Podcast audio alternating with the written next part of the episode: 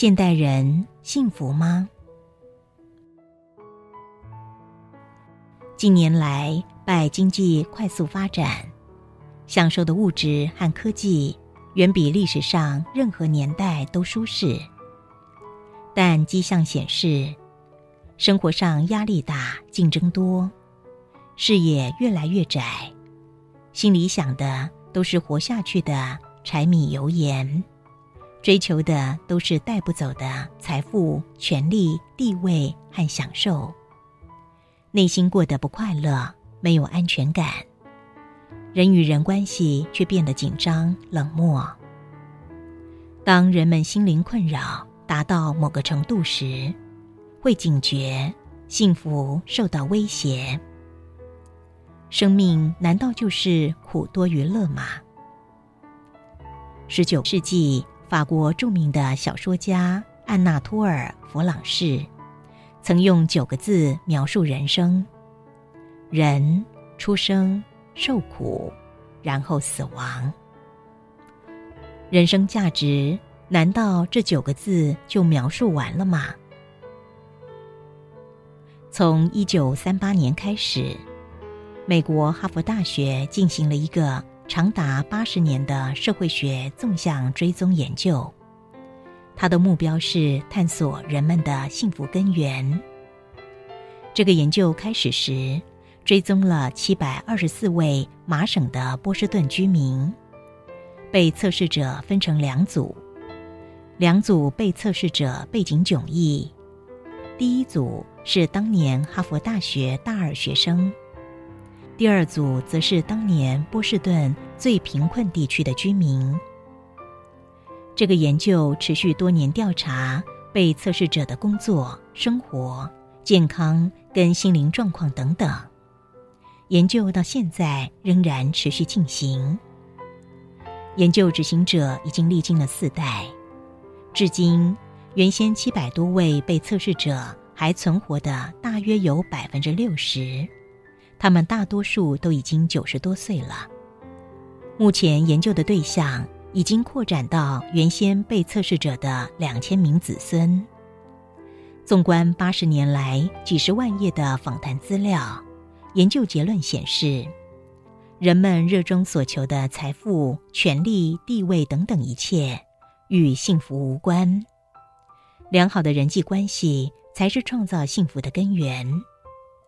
基于这个极有参考价值的社会研究，我们开始理解，幸福不是来自于对外在世界的所求，而是来自于透过内省创造圆融的社群关系。如果一个人面对生命无法感受幸福，那生命价值何在？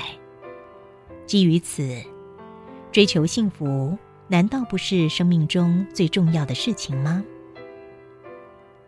近年来，美国哈佛大学做了一个试调，调查该校最受学生欢迎的课程。调查结果有趣的指出，学生欢迎的课程不再是曾经当红的课程，像是教导赚钱的王牌课程、经济学导论或成功的秘密，而是一位名不见经传的年轻讲师泰勒·本沙哈尔。开的一门幸福学，参加该课程的学生竟然破表超过千人。在沙哈尔主持的幸福学课程中，他没有讲怎么成功赚钱，而是深入浅出的教导学生，透过不同的生命观，学习令生命能够更快乐幸福。课程内容包含什么是正向心理学。幸福是一种随机现象吗？乐观主义、积极的情绪、完美主义、幸福与幽默、收获交流等等。您可知道为什么这堂幸福课程如此多学生参加吗？它影射了哈佛学生的强烈需要。哈佛大学在一项对该校学生持续六个月的心灵调查中发现。哈佛学生普遍呈现心理健康危机，百分之八十的学生一年内至少有一次感到非常沮丧、消沉，百分之七的学生至少每一年有一次因为太沮丧而无法正常做事。